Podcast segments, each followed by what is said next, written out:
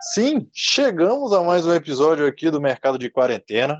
E hoje a gente tem novidade, novidade para vocês. Eu tô aqui falando com vocês mais uma vez, né? Seguindo aqui esse caminho, mas hoje nós não temos nem Marcos nem Vitor para falar com vocês. Nós temos uma pessoa nova, sim. Nós convidamos uma das nossas consultoras lá da VIT para falar com a gente. E hoje a gente tem Tainá para falar com a gente. Tainá, durante... dá um oi aí para a galera, Tainá. Oi, gente, tudo bem? Minha primeira vez aqui. Espero que vocês gostem. Isso aí, boa, Tainá. A gente vai hoje falar de um dos assuntos que a gente trouxe como enquete no Instagram.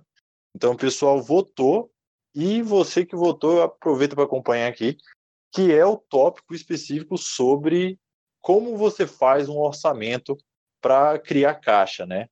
Mas antes da gente chegar lá, vamos lá, Tainá.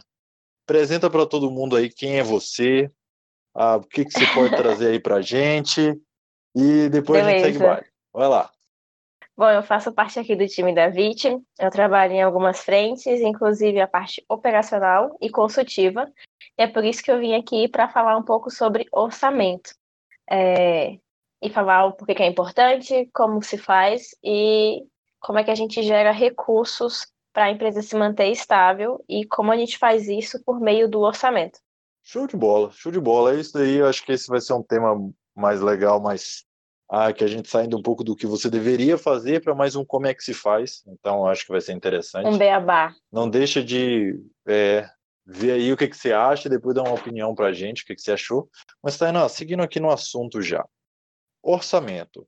Qual é a importância da gente estar tá discutindo isso? Que, qual é a tua visão sobre, sobre esse tópico? Então, o orçamento ele é essencial para o futuro do seu negócio, porque é com ele, né? Ele é basicamente a identidade ele, é, do seu negócio. Então, você consegue ver a atual situação, para onde você está caminhando e se você vai conseguir chegar aonde você quer, como o negócio funciona hoje, né? Da forma como ele está estruturado hoje.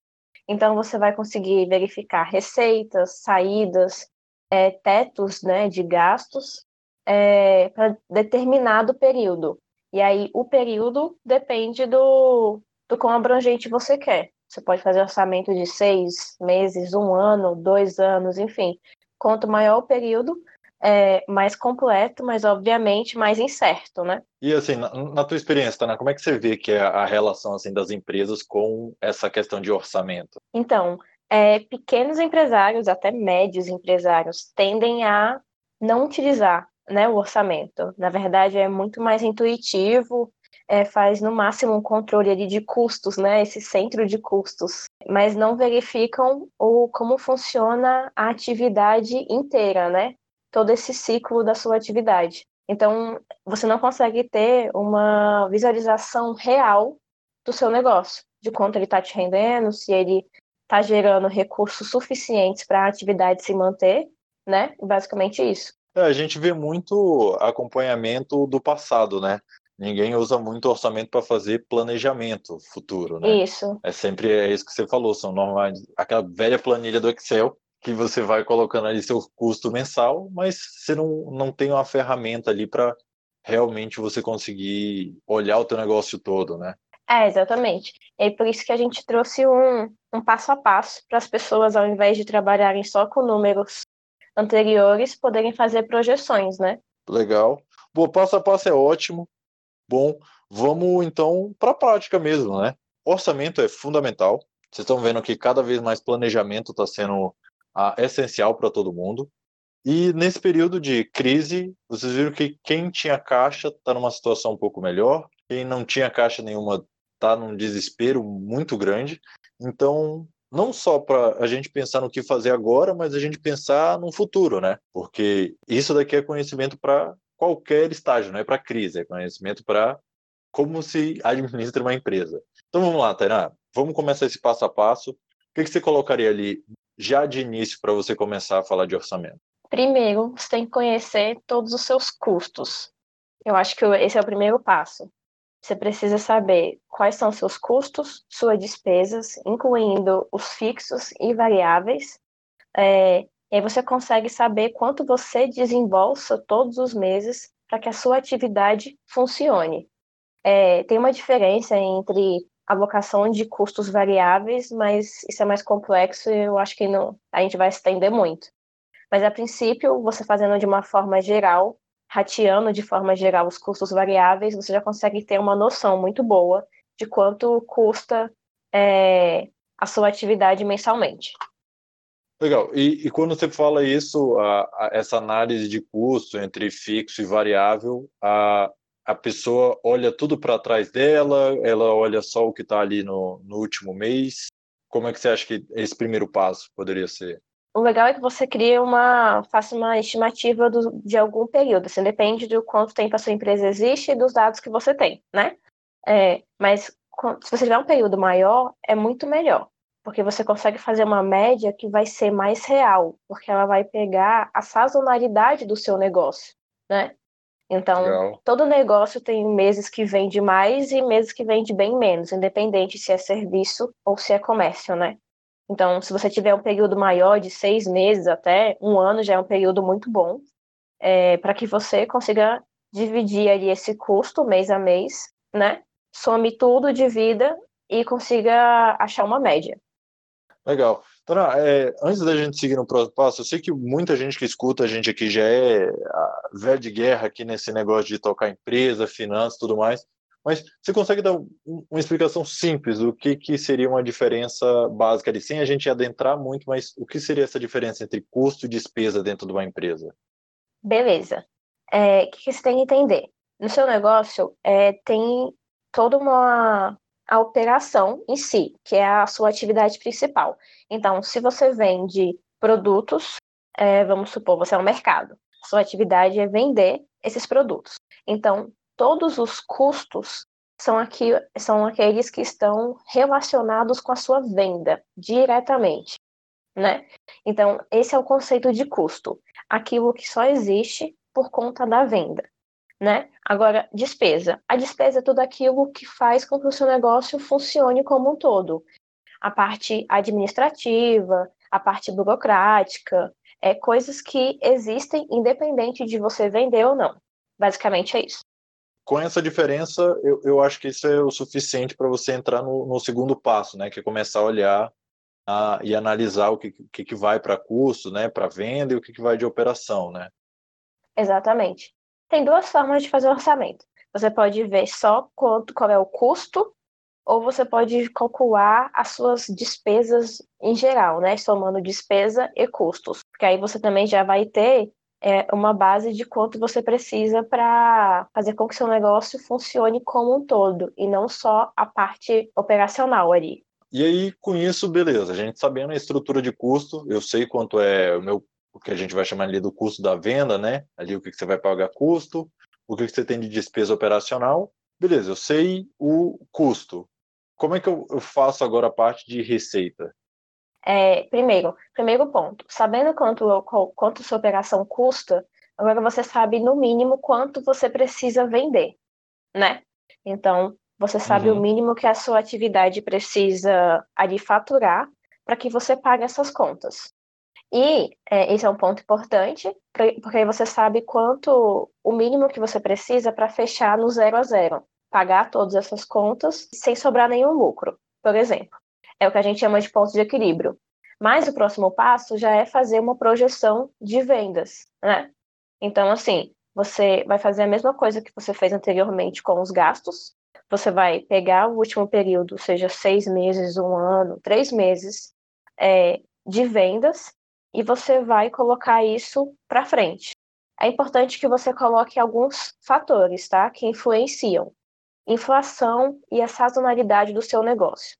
Então, você vai projetar uma receita de seis meses a um ano, no mínimo, tá, gente? E assim você consegue ver quanto provavelmente você vai faturar, você já calculou uma média de custo, e aí você já tem o mínimo para saber é, quanto de caixa você vai precisar para o seu negócio naquele período.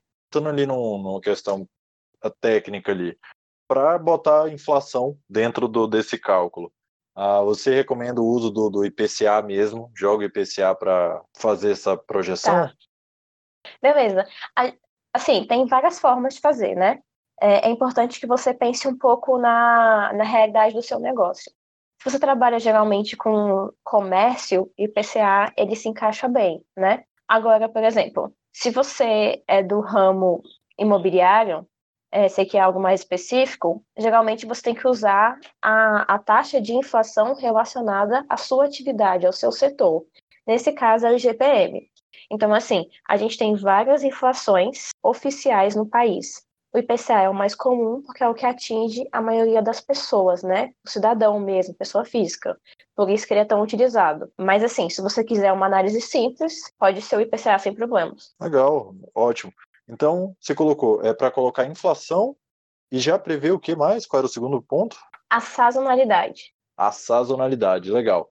Para quem ah, ah, assim não não entende direito essa, quase todo mundo, você roda um pouco, você entende a, a sazonalidade do seu negócio. Se você Exato. não está no primeiro ano, segundo ano de operação, você já entendeu a sazonalidade do seu negócio. Então, eu acho que é muito legal isso, né?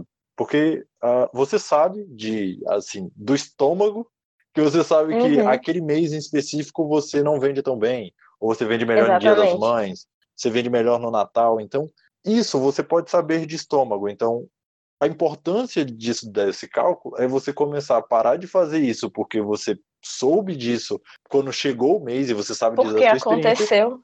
É, é, porque aconteceu para você saber mais ou menos como é que é o teu número real. Então você Exato. não só sabe que aumenta a tua venda no Natal, você sabe que ela aumenta em 30%. Uhum. Isso é uma perspectiva muito diferente de planejamento.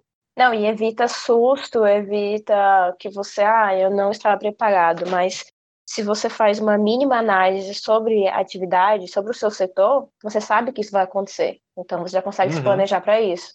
É, e é muito bom porque aí você consegue realmente acompanhar o, o mercado como ele está. Você só não vira e fala, putz, esse Natal foi muito pior do que o outro.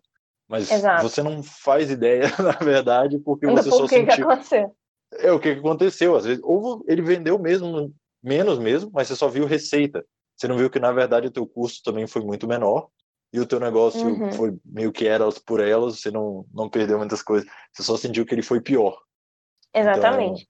Isso é bem legal. É, é legal que você falou assim, né? Ah, você já tem um, dois anos de negócio, né? Você já consegue ter uma noção de mais ou menos como funciona, a não ser que você esteja no ano de 2020 com coronavírus. Mas é. se você tiver em um ano comum, é, você com alguns anos, né? Poucos anos de negócio, você já consegue entender o mercado. Mas vamos supor que você está abrindo um negócio. E aí você vai falar, não tem como.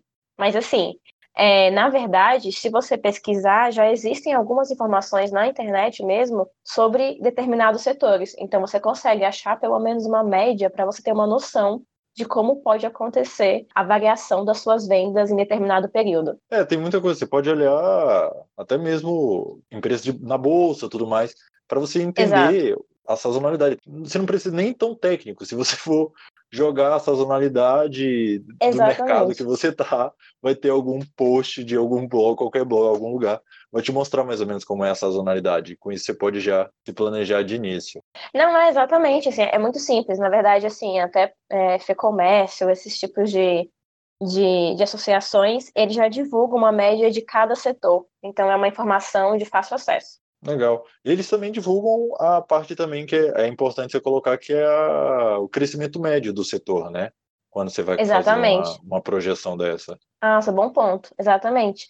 Porque é, não adianta você achar que vai abrir um negócio, fazer ali seu plano de, seu plano de negócio e calcular 20% de crescimento, sendo que geralmente o mercado cresce 5% ou 2%, uhum. né? Então vai te dar uma base muito boa. É, isso é legal. A gente sempre fala muito aqui de uh, que, inclusive, vai sair post nessa semana aí sobre questão de você ser hiperrealista para conseguir tocar um negócio. E, legal. E é isso é você começar a se entender a realidade e conseguir extrair conhecimento da realidade, não da sua expectativa. Porque, uhum. principalmente agora que a gente está numa situação de crise, muito é, é, meia presunção que a gente tem, meio meia previsão, meio achismo. E é muito difícil você só encarar a realidade, ver os, as coisas como estão, mas não só no período de crise, eu acho que em qualquer momento de, de uma empresa. Você tem que. Exato. A gente sempre volta para os números, volta para essas médias, para você começar a entender a realidade. Porque realmente, às vezes, você pode ser incrível e conseguir um crescimento de 20% ao ano, mas se você forçar, é melhor você orçar a média do crescimento. E se você fizer um 20% de crescimento, pô, que ótimo, você é incrível. Incrível, exatamente. Vai abrir uma cerveja, ficar bêbado porque você vendeu pra caralho, mas é melhor você tá, você saber qual é a realidade ali do teu mercado para você também não se decepcionar. Sem contar que você pode fazer uma forma mais, eh, ah, já que você quer estipular várias formas de orçamento, é, você pode dividir em cenários, né? Cenário pessimista, conservador e otimista. Assim você Boa. consegue ter uma média então, assim, na tua visão, uh, ninguém normalmente faz nesse, nesse formato de ver cenários, né? É muito difícil as pessoas terem é. orçamentos bem feitos, ah, quanto mais uma análise de, de cenário. Você vê que isso é muito importante quando uma empresa faz essa análise de cenário? Qual que você vê que é o maior impacto? O problema é que muita gente sonha grande. E é importante, assim, eu acho que para mim, o pequeno empresário, todo mundo tem que pensar como uma grande empresa. Mas você pensa como uma grande empresa, mas tem que se preparar e agir como uma pequena empresa, né? E para todos os cenários. Então, você tem que saber que a perspectiva é que a média eu cresça 10%. Então, assim, se acontecer alguma variação, alguma questão e eu conseguir crescer 20%, 15%, isso re representa um crescimento muito maior do que a média. Então, assim, eu vou estar preparado para crescer? Ah, então, não é só, ah, quero crescer 20%, é a sua estrutura aguenta crescer 20%, né? E tem um outro lado. Ah, eu tenho a média é, de crescimento, e, e, se acontecer um problema no meio do caminho, né? É, aqui no Brasil acontece problemas todos os anos que afetam a, os mercados. Então, e se seu negócio crescer 5%? Você consegue se sustentar para o resto do ano? Talvez não. Então, você conseguindo calcular isso e a probabilidade disso acontecer, você sabe o mínimo que você tem que ter, tanto em caixa ou de, de vendas, para que você consiga se manter durante esse período, né? Acho que isso é fundamental, não só porque ninguém sabe do que vai acontecer no futuro, então essas médias de crescimento, elas são variações, elas têm picos, têm vales, então você se preparar para cenários piores, não só porque muita gente acha que para se preparar para a dificuldade é fazer um orçamento sempre num cenário pessimista também. Isso. Eu acho que também não é isso, porque você tem que ver que às vezes o cenário otimista vai te trazer outros desafios também como você falou. Exatamente. Beleza, você está projetando que você vai crescer 5%, mas num cenário otimista, você cresceria 15%. E às vezes tua operação não sustenta 15% de crescimento porque você não colocou isso nem como num horizonte de possível. É, e aí você vai quebrar ao contrário, né? Não quebrar porque não vendeu o suficiente, quebrar porque vendeu demais, ou alavancou demais, não estava preparado para isso. Você não tem pessoal capacitado, você não tem uma estrutura para esse crescimento, você não tem fornecedor suficiente. Então, se você não se planeja, tanto para o crescimento quanto para a crise, né, você vai gerar problema dentro da sua atividade. Então, é muito importante fazer essas projeções variadas, né? Bom, pessoal, esse foi o final do nosso 13 terceiro episódio. A gente dividiu em duas partes esse conteúdo também, porque ele é muito extenso e isso daqui para trazer um conteúdo de qualidade para vocês, a gente vê que cada vez a gente tem que a realmente trazer os tópicos importantes e ser detalhista em cada um dos tópicos, beleza? Então, se você gostou, não deixa de seguir a gente lá no Instagram, no arroba Contabilidade. Lá você também vai ter acesso ao nosso link na bio, que você pode ver o nosso site, pode falar com a gente direto no WhatsApp, entrar no nosso grupo de Telegram, em que a gente coloca informações exclusivas lá sobre alguns tópicos e notícias que estão saindo a toda hora. Você pode acompanhar a gente também no LinkedIn, no VIT Contabilidade Consultiva e Gerencial. Ah, tá muito legal lá também, a gente está começando a crescer uma base legal lá. E o nosso podcast está disponível nas melhores plataformas, seja Spotify, o Deezer, o Apple Podcast e várias outras plataformas, entrando agora também no Google Podcast. Então, você pode conferir a gente também lá. Brigadão e até o próximo episódio.